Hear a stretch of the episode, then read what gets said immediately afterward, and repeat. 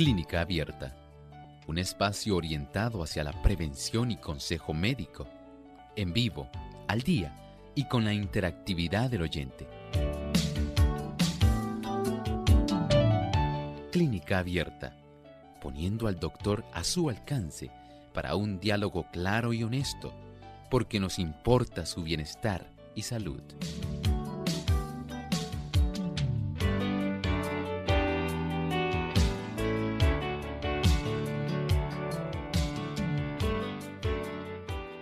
Puede causar complicaciones graves, dolor, inflamación y rigidez articular persistente.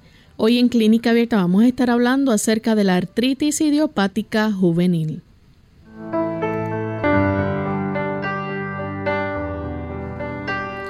Saludos amigos de Clínica Abierta, nos sentimos muy contentos de poder compartir en esta hora con cada uno de ustedes en este tema tan interesante que vamos a estar presentando hoy en nuestro programa de Clínica Abierta.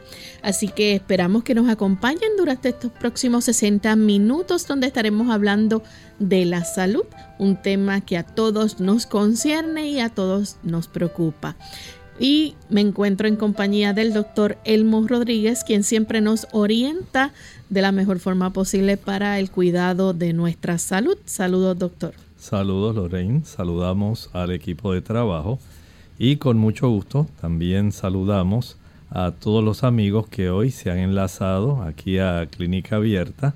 Nos complace mucho que ustedes estén con nosotros y deseamos que a lo largo de estos 60 minutos de salud ustedes puedan acompañarnos y por supuesto tengamos nosotros la dicha de interactuar.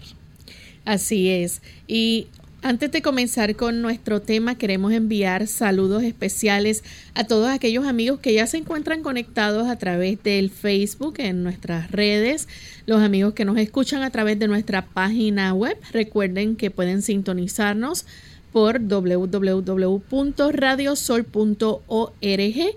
También aquellos que nos siguen por el Facebook Live nos buscan por Radio Sol 98.3 FM y aquellas personas, ¿verdad?, que nos sintonizan aquí localmente en San Juan, Puerto Rico. Gracias por esa sintonía que nos brindan a usted donde quiera que se encuentre, ya sea en nuestra isla o fuera de ella, enviamos un cariñoso saludo. También de forma muy afectuosa enviamos nuestros saludos a los amigos que nos escuchan en el estado de Nueva York. Allá nos sintonizan a través de la voz de la verdad. Y también tenemos JLM Radio Adventista y Radio Misión Global. Así que gracias por servir de enlace para que otras personas también puedan escuchar este programa. Vamos en este momento a compartirles el pensamiento saludable de hoy. Además de cuidar tu salud física, cuidamos tu salud mental. Este es el pensamiento saludable en clínica abierta.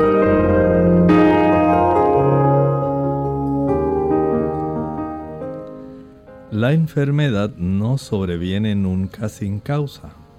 Descuidando las leyes de la salud, se le prepara el camino y se le invita a venir.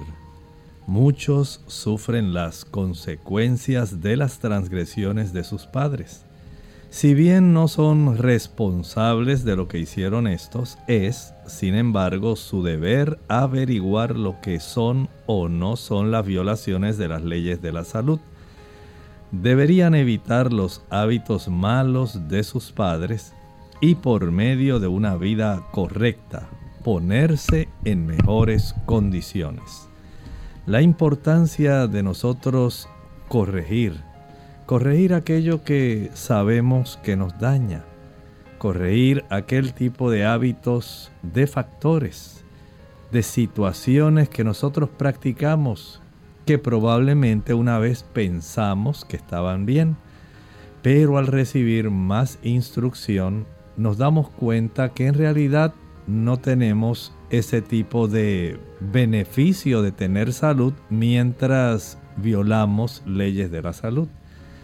El Señor desea que seamos sensatos, sea sabio, aprenda a vivir instruyase, reciba información correcta para el cuidado de la salud, viva de acuerdo a la mejor información que usted reciba y por supuesto usted notará cambios en su estilo de vida. No solamente alargará el periodo de su existencia, también se beneficiará disfrutando cada día una mejor salud y esto por supuesto redunda en una mayor felicidad. Aproveche aquellos consejos que usted recibe. Usted será el beneficiado. Gracias doctor por compartir con nosotros el pensamiento saludable y estamos listos entonces para comenzar con nuestro tema en el día de hoy. Vamos a estar hablando acerca de la artritis idiopática juvenil y qué tiene este tipo de artritis, por qué se le denomina de esta forma. Vamos entonces a permitir que el doctor nos explique un poco acerca de este tipo de artritis, doctor. Bueno, este tipo de artritis, tal como usted estará sospechando, dice, bueno, es artritis idiopática. Idiopática quiere decir que no se sabe la causa, no se sabe por qué se está originando, pero se está desarrollando y se está desarrollando en una persona joven, generalmente personas menores de 16 años de edad. Ustedes imaginan un ser que a esta edad tan temprana ya tenga señales de un daño articular más o menos equivalente al que pueda tener una persona a los 60, 65, 70 años y que no se sepa la causa. Bueno, es este el tema que nos ocupa hoy aquí en Clínica Abierta. Así que puede ser un poco sorprendente, ¿verdad? Saber que niños o menores o aún adolescentes estén pasando por este tipo de artritis. Esta, es, este tipo de artritis puede causar dolores a, a los menores. Miren, tal como ocurre en el adulto, tiene un conjunto de condiciones que son distintivas para este tipo de situación. Piense por, por ejemplo, eh, si usted observa que en la mañana el niño al levantarse, usted nota que está cojeando. Y usted dice, ¿qué le habrá pasado? ¿Se habrá golpeado allá en la escuela? ¿Qué estará ocurriendo? Muy pocas veces el niño se queja directamente de dolor, pero no quiere decir que haya niños que manifiesten que sí tienen dolor. O sea que al igual que ocurre con el adulto, el tener dolor es parte del cuadro clínico que este niño puede estar presentando. Pero hay ocasiones donde no se manifiesta tanto por dolor, sino como por la dificultad. El niño le duele, no lo expresa, pero usted nota que no está, por ejemplo, caminando correctamente. Así que puede este, desarrollar entonces inflamación y que se ponga ciertas áreas rígidas. Puede desarrollar tal como ocurre en el adulto. Siempre hay cuatro eh, tipos de factores que se van a observar eh, que son señales típicas en el paciente que tiene este problema de artritis, sea adulto y puede ser también en la persona joven el dolor, la rigidez, la inflamación y la disminución del rango de movimiento. Estas son cuatro diferentes formas de nosotros al reunirlas comprender que la persona está pasando por una situación difícil. Y es que esto es una parte intrínseca del cuadro clínico del paciente que está desarrollando esta inflamación articular, porque no deja de ser una inflamación articular, aunque sea una persona joven. Así que tenemos una situación donde hay un proceso severamente inflamatorio que afecta diferentes articulaciones. Doctor, y hablando acerca de la, forma en que afecta eh, Los niños durante esa etapa están en crecimiento. ¿Esto puede afectar el desarrollo de su crecimiento? Definitivamente. Sabemos que hay personas y hay niños, en este caso que es hablando de artritis reumatoidea juvenil, que se puede afectar eh, su crecimiento, su desarrollo. Noten que esta, este daño articular, aunque no se desarrolla exactamente en el área donde ocurre el crecimiento lineal en los niños, que es la región de las epífisis, sí se desarrolla el daño en lo que consiste en la cápsula articular y en las superficies articulares de los huesos de estos niños. Y desde este punto de vista podemos decir que el eh, desarrollo de tanta inflamación en esta articulación sí puede llegar a afectar el que se trastorne la capacidad de crecimiento por la cercanía que hay con la zona donde ocurre el mayor tipo de reproducción celular para hacer que los huesos se alarguen. Vamos en este momento a nuestra primera pausa y cuando regresemos vamos a hablar si existe algún tipo de daño articular en los adolescentes o en los niños cuando sufren de artritis idiopática juvenil. Ya volvemos.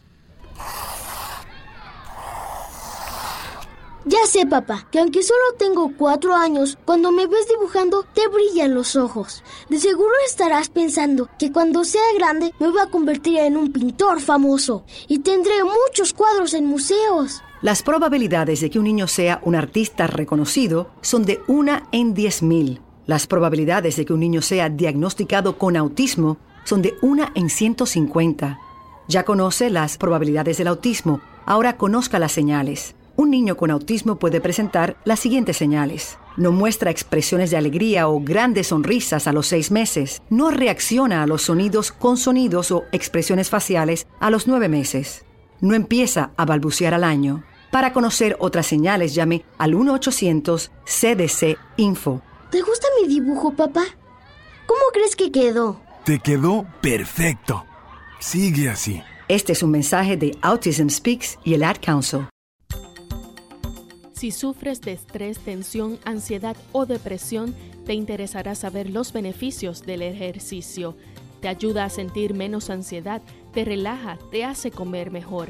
Estudios recientes revelan que cuando los grupos musculares grandes se contraen y relajan repetidamente, el cerebro recibe una señal para liberar neurotransmisores específicos, lo que te hace sentir más relajado y alerta.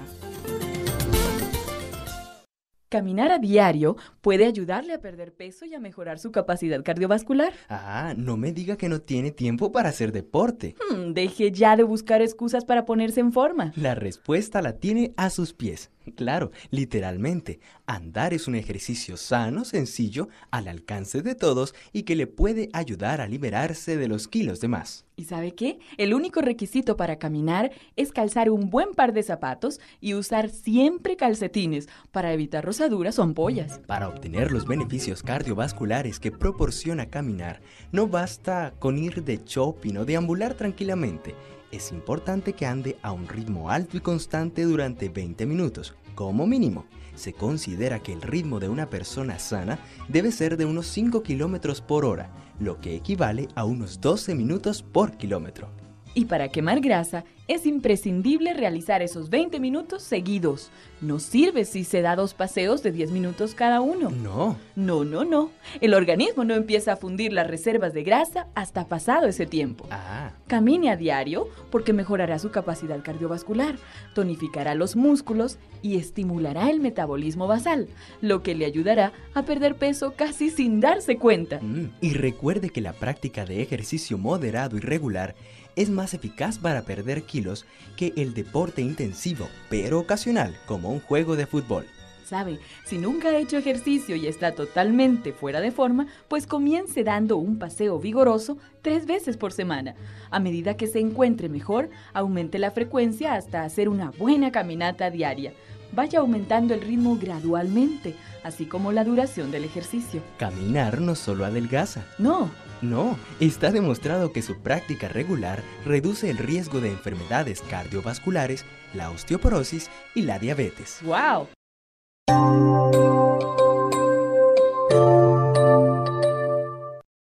Ya estamos de vuelta en Clínica Abierta, amigos. Hoy hablando sobre la artritis idiopática juvenil. Y antes de la pausa, el doctor nos explicaba cómo esto puede causar dolor, inflamación, rigidez articular eh, persistente. Es prácticamente cuando un niño, un menor o adolescente de 16 años o menos puede estar experimentando estos síntomas similar lo que es la artritis en un adulto.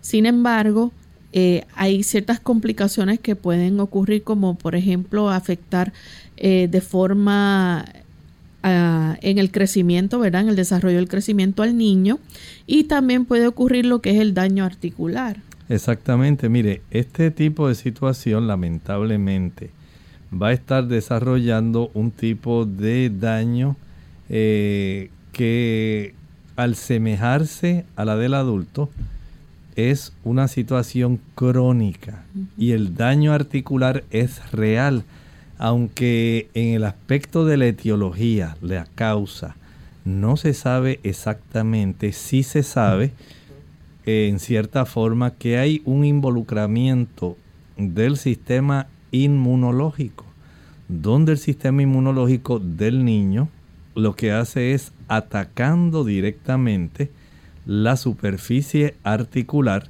y atacando también las estructuras que están aledañas o que forman parte de esa misma articulación.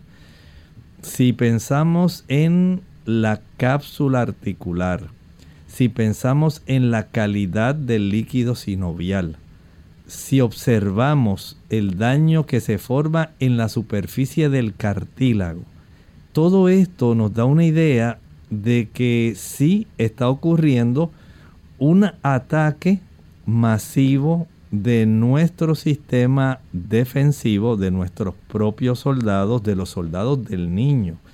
Y están atacando directamente este tipo de estructuras que son parte de la articulación.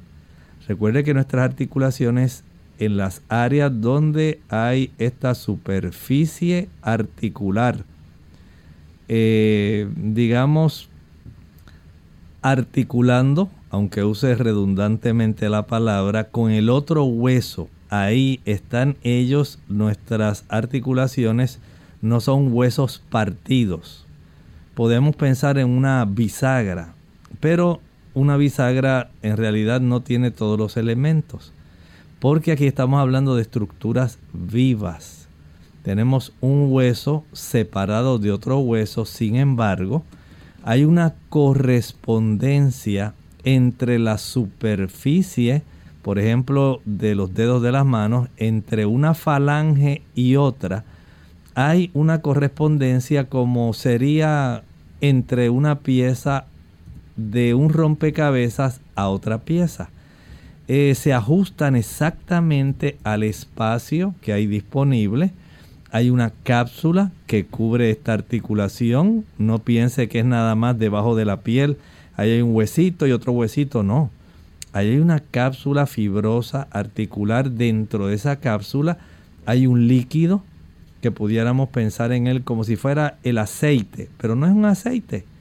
Es una sustancia viscosa, es el líquido sinovial que ayuda para recibir parte de la disipación del calor que se genera como parte del proceso del movimiento, pero también ahí hay eh, una serie de sustancias que ayudan a nutrir el cartílago y ayudan también a mantener la forma de la cápsula articular todo este andamiaje que el Señor ha puesto para que nuestras articulaciones puedan funcionar durante 70, 75, 80, 90 años. Piensen usted cuánto tiempo lleva usted sin cambiar la bisagra de una puerta de su casa.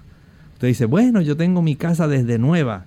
Y desde hace 35 años que yo tengo la misma puerta ahí en la entrada de mi cuarto, nunca se me ha dañado.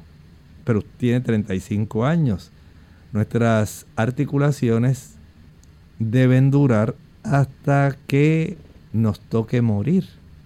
Entonces, ¿cuánto daño puede desarrollar una articulación haciendo tantos movimientos? Piensa en sus manos. Doctor, disculpe. Sí. La bisagra es lo que une a un gozne. Vamos a poner así, por ejemplo, en una puerta, el gozne, el que ayuda a que la puerta abra y cierre.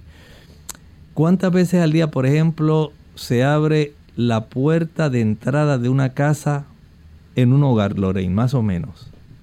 la puerta de entrada. Tal vez en la mañana cuando se abre, ¿verdad? Para uno salir. Hay mucho movimiento, sí. Y en la noche. Pero ¿cuántas veces al día nosotros movemos nuestros dedos de la mano?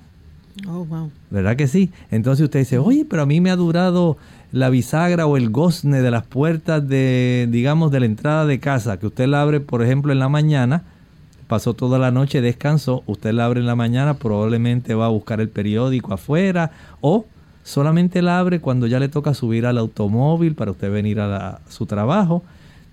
Nuevamente la vuelve a abrir cuando regresa en la noche y probablemente dos o tres veces porque salió a pasear el perrito o a buscar algo que se le quedó en el carro. Digamos que la abre diez veces en un día y la cierra. Pero ¿cuántas veces usted abre y cierra sus manos en el día? Multiplique eso por 70, 75, 80, 90 años. En realidad es algo maravilloso.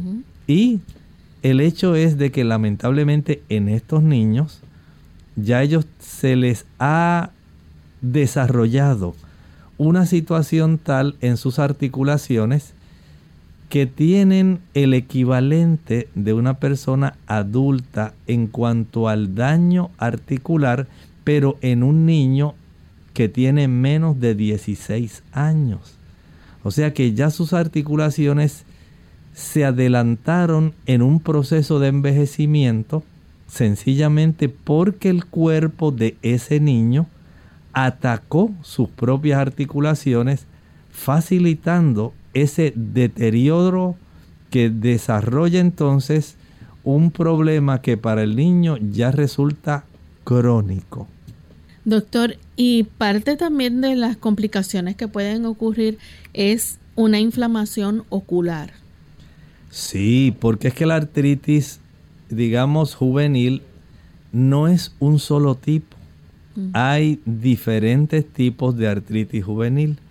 Y dentro de las manifestaciones, la artritis no solamente se limita al aspecto articular, hay un involucramiento de áreas que tienen que ver, por ejemplo, debajo de la esclera de lo blanco de nuestros ojos. Nosotros tenemos estructuras muy vasculares, la. Esa, ese conjunto, ¿verdad?, de entramado que tenemos ahí en esa área de la uvea puede sufrir a consecuencia del mismo sistema inmunológico y puede producir inflamación. Ocurre también lo mismo en la piel. Hay un tipo de artritis reumatoidea juvenil que es psoriásica. Desarrolla psoriasis en la piel al mismo tiempo que tiene artritis reumatoidea juvenil. Y el sistema inmunológico en este caso ataca la piel y ataca también las articulaciones. Hay otra, otro tipo de artritis reumatoidea que va a estar atacando estructuras internas en nuestro cuerpo y en ocasiones puede afectar parte de nuestro sistema intestinal. Entonces vean que al tener un involucramiento del sistema inmunológico de nuestros soldados, no es solamente asunto de que va a afectarse el área articular, sino que pudieran haber otras áreas que se van a estar afectando, aunque usted probablemente no relacione este problema con daño articular y con la artritis reumatoidea que el niño produce.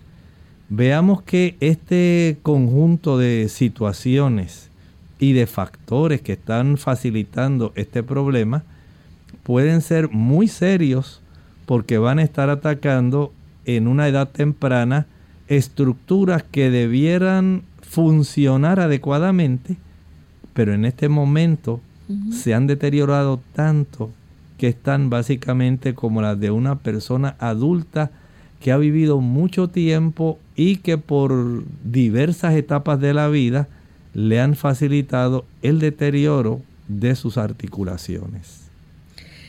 Bien, y hablando sobre esto, doctor, el tratamiento que se ofrece para este tipo de artritis idiopática juvenil es para controlar solamente los síntomas, no cura la enfermedad. Bueno, mire, hay una modalidad diversa de tratamientos, pero en realidad, Lorraine, es como dices, no va dirigido directamente a curar. Más bien está diseñado, ahora mismo se están usando muchos tratamientos biológicos para detener, evitar que el daño sea más progresivo, detener, digamos, en esta etapa de el daño que se le ha producido a un niño, tratar de que el asunto no empeore o, escuchen bien, que no haya más articulaciones involucradas de tal manera que el niño no tenga tanto sufrimiento. Porque hay clasificaciones de artritis, por ejemplo, se le llama oligoartritis, cuando hay pocas articulaciones que están involucradas. Pero también hay poliartritis, donde hay más de cinco articulaciones involucradas. Imaginen si con una sola articulación duele, imaginen con más. Vamos a hablar entonces un poco más sobre los síntomas que podemos ver entonces en un paciente que tiene artritis idiopática juvenil cuando regresemos de esta pausa, amigos. Así que no se vayan, que en breve vamos a estar compartiendo con ustedes más información y ustedes también si tienen alguna duda o pregunta la pueden compartir con nosotros. Ya volvemos. El calcio es uno de los minerales más importantes que nuestro cuerpo necesita para mantener una salud óptima, ya que es el responsable de infinidad de procesos indispensables para su buen estado. Osteoporosis. Hola, les habla Gaby Zabalúa Godard con la edición de hoy de Segunda Juventud en la Radio, auspiciada por AARP la osteoporosis es un problema serio. Según estadísticas, una de cada dos mujeres y uno de cada cinco hombres mayores de 65 años sufrirá una fractura debido a esta enfermedad. Hasta el momento no se conocen los factores exactos que ocasionan esta pérdida de densidad ósea, pero sí se sabe cómo puede prevenirse e intentar demorar su progreso. Debes incluir cantidades adecuadas de calcio en tu dieta. Como guía general, se recomiendan aproximadamente mil miligramos diarios, por supuesto, tu médico tomará en cuenta factores como la edad y el sexo para evaluar tus necesidades. No obstante, consumir fuentes de calcio como yogur, queso y leche no sirven de nada si tu dieta no contiene vitamina D, que está aportada por productos lácteos, entre otros, pescados y demás. Además, es importante exponerse al sol unos 15 minutos diarios. Esto es básico para ayudar al cuerpo a absorber mejor el calcio. La prevención de la osteoporosis también está dada por el ejercicio regular. Ejercicios como caminar y levantar pesas son los mejores. Consulta a tu médico antes de empezar cualquier tipo de ejercicios. El patrocinio de AARP hace posible nuestro programa. Para más información, visite www.aarpsegundajuventud.org www.aarpsegundajuventud.org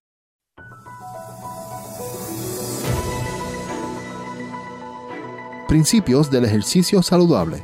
El ejercicio debe ser regular, por lo menos 30 minutos al día. Debe ser vigoroso pero no violento. Además debería variar entre caminatas, jardinería, etc., para darle el mejor uso a todos los músculos del cuerpo. Y debe ser placentero para que produzca los efectos más beneficiosos.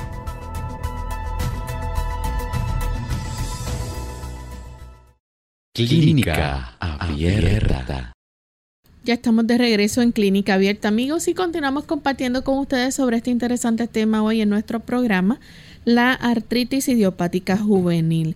Y antes de la pausa compartíamos eh, parte, ¿verdad?, de lo que se puede hacer durante el tratamiento, pero vamos a hablar más específicamente sobre eso en detalle más adelante.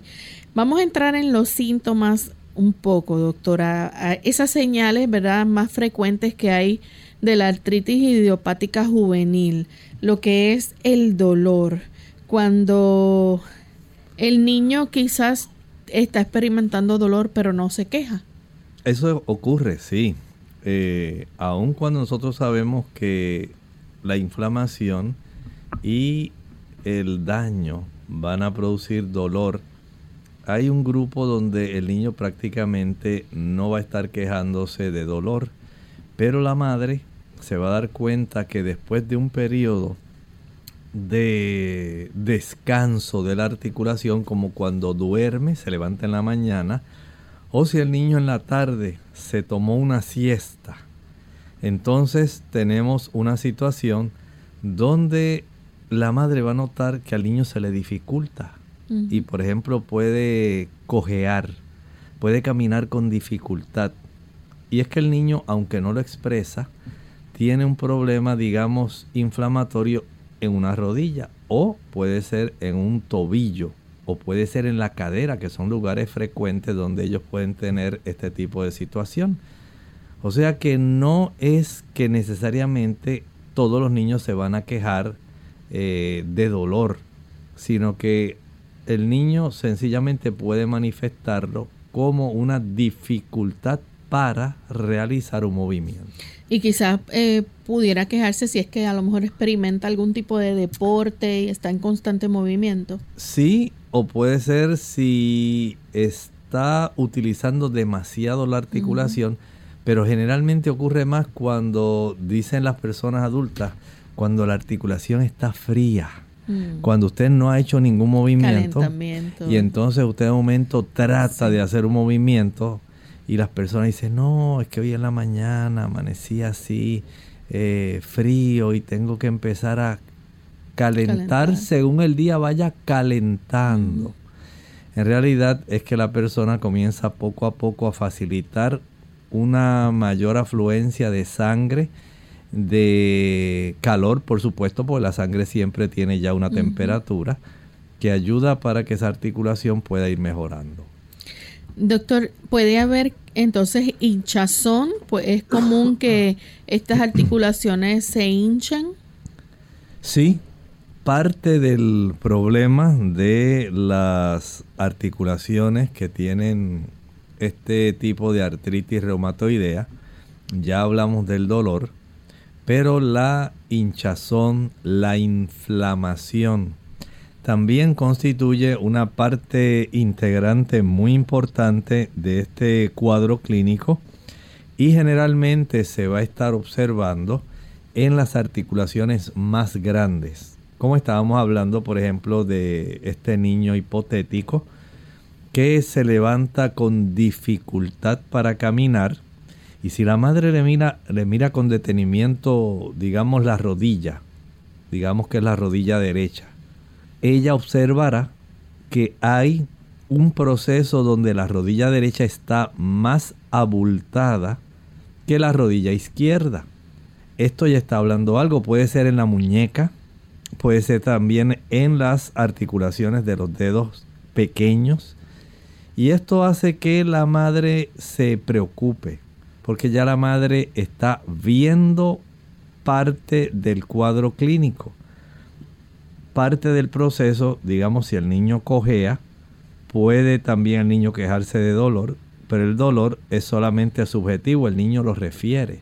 Mm. Pero cuando la madre ve que hay hinchazón, cuando la madre ve que el niño se le dificulta caminar, entonces dice, algo está ocurriendo. También parte de lo que puede pasar es la rigidez. ¿Qué va a producir la rigidez en el comportamiento del niño? Va a hacer que el niño tenga movimientos que son más torpes. Mm. Son movimientos gruesos, no son movimientos precisos. Y lo va a hacer con dificultad. Por ejemplo, digamos, eh, destapar un frasco de aceitunas, un frasco que tiene una tapadera que enrosca. El niño probablemente no lo va a poder hacer.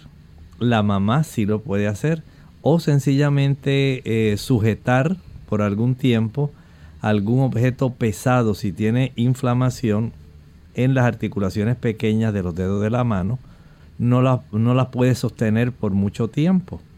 Esto entonces hace que la madre se preocupe porque imaginen unas articulaciones que están inflamadas, adoloridas y que no pueden realizar el movimiento normal que usted esperaría de un niño. Usted sabe que los niños son así muy rápidos, eh, realizan sus actividades de una manera pues que nosotros conceptuamos normal, rapidito y lo hacen todo a la prisa y brincando y saltando y riéndose, pero eso no es lo que usted observa en este niño. Este niño tiene una vida diferente porque hay articulaciones que le duelen. Estamos hablando en una forma teórica de una, mm. pero generalmente no es una sola. O sea, hablamos de que puede haber más de cinco articulaciones, sería una poliartritis. Una oligoartritis puede ser menos de cinco, pero puede tener cuatro, tres, dos, una. Y esto es cada una de ellas que se inflamen de alguna manera, que duelan, que tengan rigidez. Entonces ya estamos hablando de una situación que va a ser preocupante porque va contrario a lo que es el espíritu de un niño. Cuando el niño brinca, salta, juega, se mueve, está intranquilo, porque tiene las baterías cargadas, pero no es lo que observamos en este niño. Hay unos síntomas y unas señales que también podemos ver que quizás son, eh, vamos a decir, se puedan notar específicamente durante la noche porque tienden a empeorar. Puede ser, puede ser, sí. Es probable que pueda presentar entonces el niño, por ejemplo, fiebre. Puede presentar fiebre, puede presentar inflamación de ganglios. Esto es parte de algunas de las variantes de artritis reumatoidea juvenil. También puede presentar sarpullido. Vean que el cuadro no está limitado, como vimos hace un momento, solamente a las articulaciones. Hablábamos, por ejemplo, de la uveitis, el desarrollo de inflamación en los tejidos de la uvea de los ojos. Puede haber inflamación articular, puede haber sarpullido, puede haber, como estamos viendo en este momento, involucramiento de los ganglios del cuello. Recuerde que los ganglios son parte de nuestro sistema inmunitario y se ha encontrado que el sistema inmunitario está involucrado activamente en el desarrollo del daño que se está propiciando en las articulaciones de este niño. O sea que hay un tipo de mecanismo que va a estar eh, manifestando esto y por eso pues se puede desarrollar la fiebre, los ganglios porque el sistema inmunitario está íntimamente asociado con esto, aunque no se sabe la causa de por qué todo esto se trastorna. Sí podemos decir, Lorraine, que hay un, un tipo de situación la cual nosotros hemos recalcado bastante. Sí hay algunos aspectos genéticos, no podemos negar eso, de que hay ciertos factores genéticos que pueden facilitar que el niño desarrolle esta situación. Pero también hay situaciones que pudieran estar propiciando un trastorno al sistema inmunitario, por ejemplo las infecciones, el uso abundante del azúcar, la abundante ingesta de ácido araquidónico que se encuentra en los productos animales. Recuerden que el ácido araquidónico facilita que se produzcan eicosanoides y que los eicosanoides el cuerpo los convierta en prostaglandina E2 que es inflamatoria. Mientras nosotros propiciamos trastornos al sistema inmunológico y propiciamos este tipo de situación inflamatoria a consecuencia de lo que nosotros comemos, entonces nuestro cuerpo lo manifiesta con trastornos al sistema inmunitario. Lamentablemente, las articulaciones resultan ser uno de los objetivos del sistema inmunológico, ya sea por la vía directamente inflamatoria y el trastorno inmunológico provocado por el azúcar o por la vía inflamatoria que facilita que el sistema inmunológico también pueda tornarse hiperactivo en contra de la persona por la vía de las prostaglandinas. Así que tenemos dos áreas que son muy sensibles, que aunque no podemos decir que esa es la causa, sí hay relación de esto porque el sistema inmunitario de un niño, de un joven, puede ser trastornado también a consecuencia del estilo de vida que el joven o la joven llevan. Doctor, y cuando hablamos de este tipo de artritis, ¿puede afectar una o varias articulaciones al mismo tiempo? Puede ocurrir eso. O sea, estamos hablando de una situación que no está limitada a una sola articulación. ¿Cuáles son los principales entonces eh, subtipos, pudiéramos decir, de, de esta artritis? Hay varios. Por ejemplo, hay digamos, el tipo de artritis reumatoidea juvenil o idiopática, que así también es el nombre que se le da. Por ejemplo, está la sistémica. Esto quiere decir que afecta el cuerpo entero, el cuerpo en general. Mm. Ojos, piel, ganglios linfáticos, articulaciones.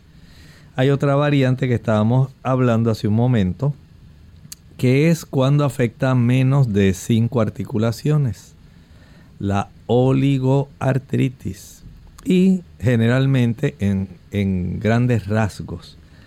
La que involucra más de cinco articulaciones, la poliarticular.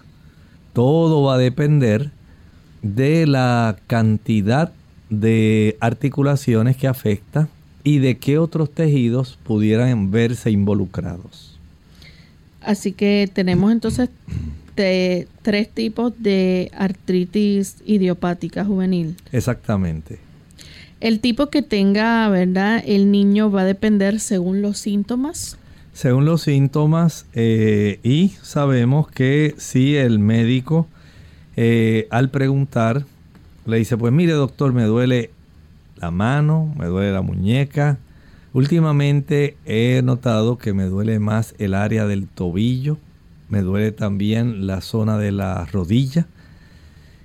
Me ha dado mucho salpullido, he tenido fiebres y de acuerdo a lo que se va manifestando, entonces el médico va haciendo la clasificación. Bien, hay al igual ¿verdad? que otras formas de artritis, la idiopática juvenil se va a caracterizar por periodos donde los síntomas pueden eh, intensificarse o pueden ser mínimos. Efectivamente, sí. Podemos decir así a veces como ocurre con los adultos. Digamos que hay momentos en que el niño pudiera propiciar un periodo de una mayor inflamación. Entonces el niño va a estar más quejumbroso, se va a observar más dificultad para poder mover, va a tener más dolor, va a observarse que hay mayor hinchazón. Vean que son situaciones diversas, pero todo va a depender del tipo de artritis que tenga la persona. ¿Cuándo es entonces el momento de consultar al médico? ¿Cuándo el papá o la mamá debe llevar entonces a su hijo, ya sea, ¿verdad?, experimentando esta enfermedad o simplemente para diagnosticarla. Bueno, tan pronto un padre se da cuenta de que su hijo no está bien, que tiene una dificultad, digamos, en la deambulación para caminar, que el niño cojea, que el niño se ve que tiene esta dificultad para mover con facilidad sus articulaciones, que se queja de dolor, que el padre nota que la articulación la tiene bien caliente y no se dio ningún golpe, eh, que hay una, un enrojecimiento de esa articulación, entonces ya tenemos unas manifestaciones que facilitan que el padre se preocupe en serio por el hijo. Dice, pero ¿cómo es posible que estés así? Nunca va a estar pensando, nunca va a imaginarse que tiene que ver con el desarrollo de algún tipo de artritis y especialmente si el problema está durando más de una semana y si tiene fiebre. ¿Cuándo entonces, eh, verdad, este, podemos determinar qué es la causa que está produciendo entonces que el niño tenga este tipo de artritis? Bueno, tal como hemos estado hablando hace un momentito, es difícil determinarlo. Esta situación básicamente se va a detectar como casi, casi siempre se clasifica una artritis reumatoidea idiopática. Quiere decir que la causa no se sabe, pero no quiere decir que el sistema inmunitario no esté trabajando de una manera inapropiada. Si este sistema inmunitario está atacándose el mismo, si ese sistema inmunitario lo que hace es facilitar que el niño sea atacado, que al tener a estos soldados que debieran proteger al niño, lo que hace es recibir más bien el castigo vehemente, inmisericordia de estas células que debieran proteger directamente cualquier órgano tejido en contra de un invasor. En este caso, está erróneamente recibiendo señales para que ataque el mismo tipo de tejido que compone el cuerpo en el cual habita ese soldado. Eso es lo más asombroso de esta situación. Y aunque no podemos precisar cuál es la razón específica, tal como dijimos, el nosotros poder facilitar, digamos si hay antecedentes genéticos, si hay antecedentes inflamatorios, antecedentes traumáticos, pero sobre todo por el estilo de vida que están llevando nuestros niños, nuestros jóvenes, a mayor consumo de azúcares, a mayor consumo de sustancias con ácido araquidónico, la leche, la mantequilla, el queso, los huevos, la carne. Esto facilita que se desarrolle más inflamación, que se trastorne el sistema inmunitario, produciendo enfermedades autoinmunes y como ustedes recordarán, la artritis reumatoidea es una enfermedad autoinmune. Así que en este niño podemos decir que el facilitar los procesos inflamatorios y que trastornen el sistema inmunitario pudiera ser la base del problema. Doctor, ¿se desconoce entonces la razón por la que sucede esto? Se desconoce, Lorraine.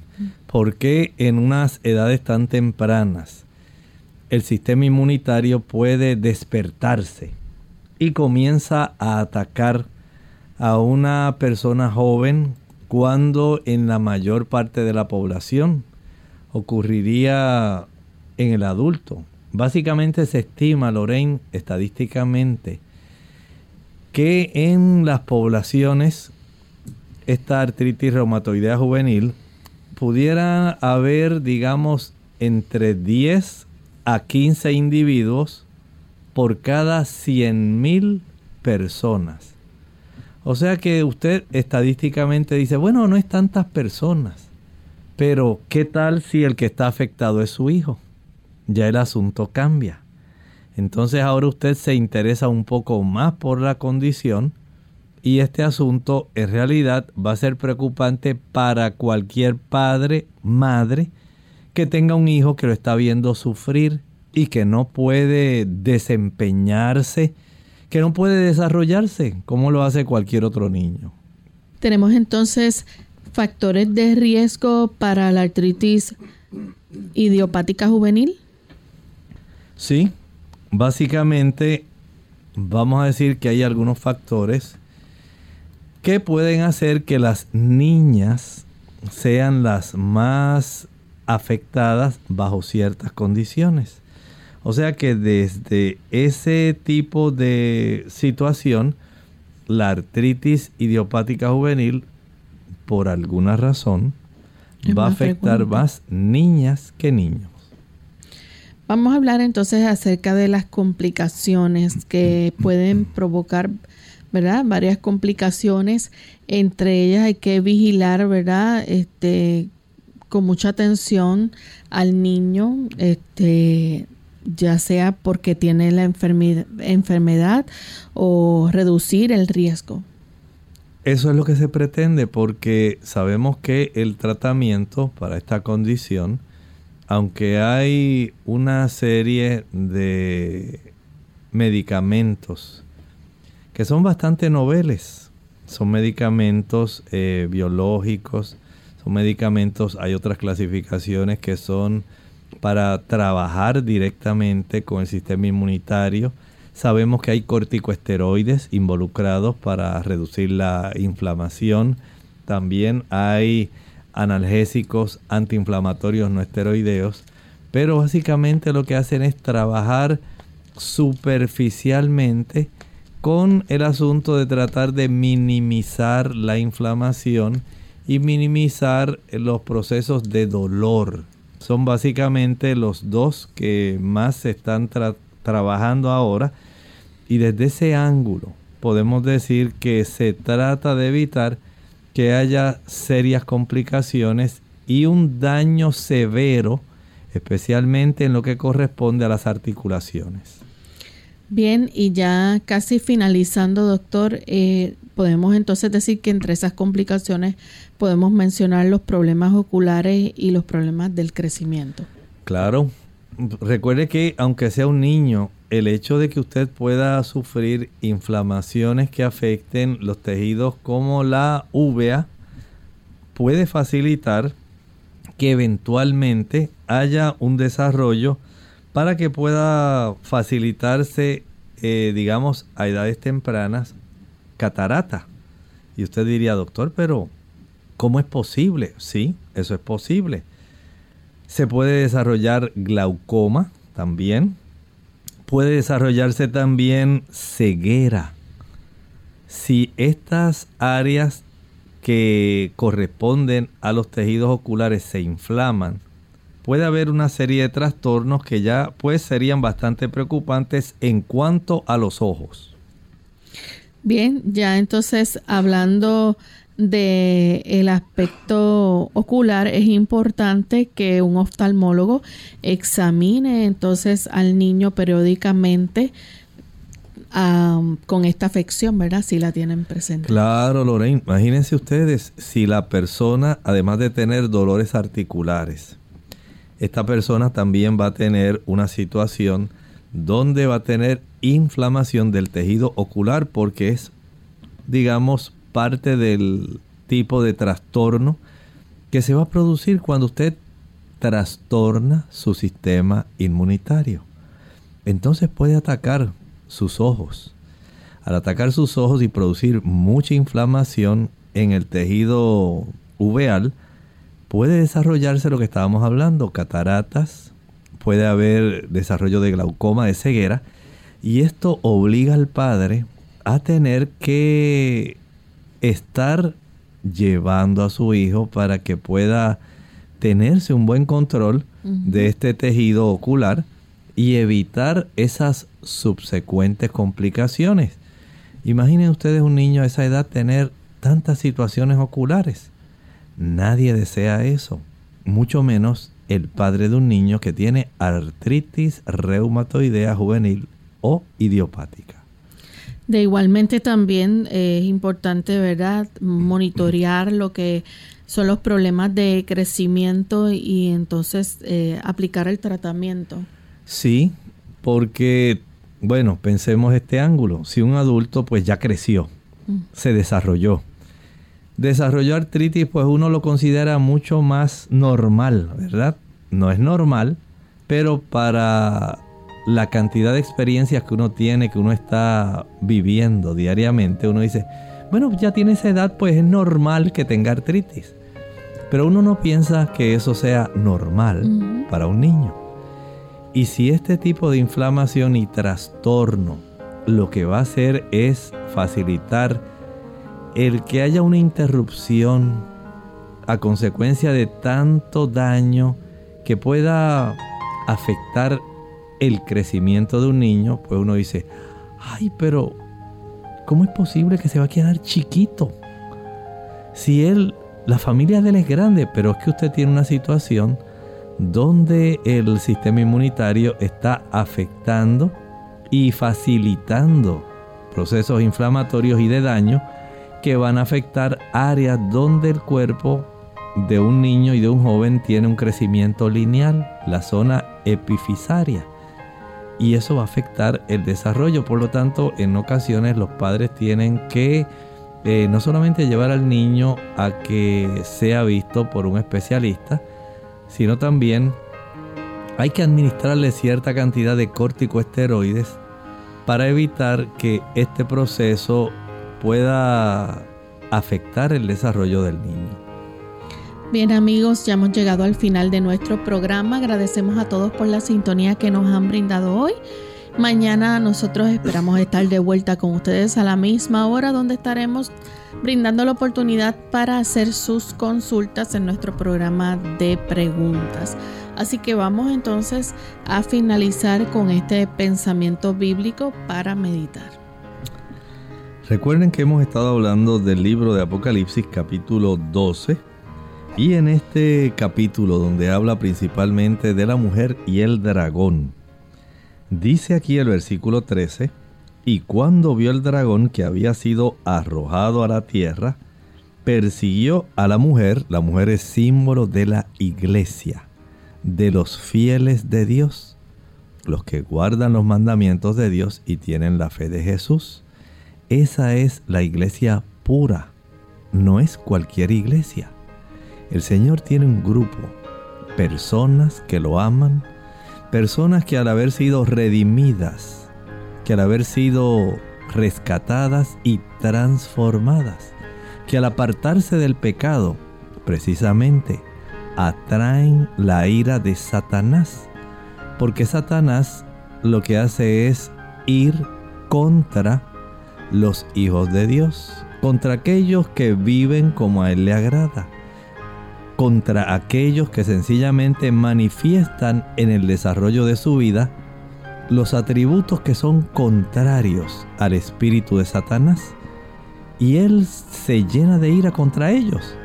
No se llena de ira contra los que son semejantes a Él. Por eso el diablo, el enemigo, va a hacer guerra contra aquella descendencia, contra aquella iglesia. Y lamentablemente, este va a ser el objeto de su ira hasta el tiempo del fin. Nosotros nos despedimos y será entonces hasta el siguiente programa de Clínica Abierta. Con cariño compartieron el doctor Elmo Rodríguez Sosa y Lorraine Vázquez. Hasta la próxima.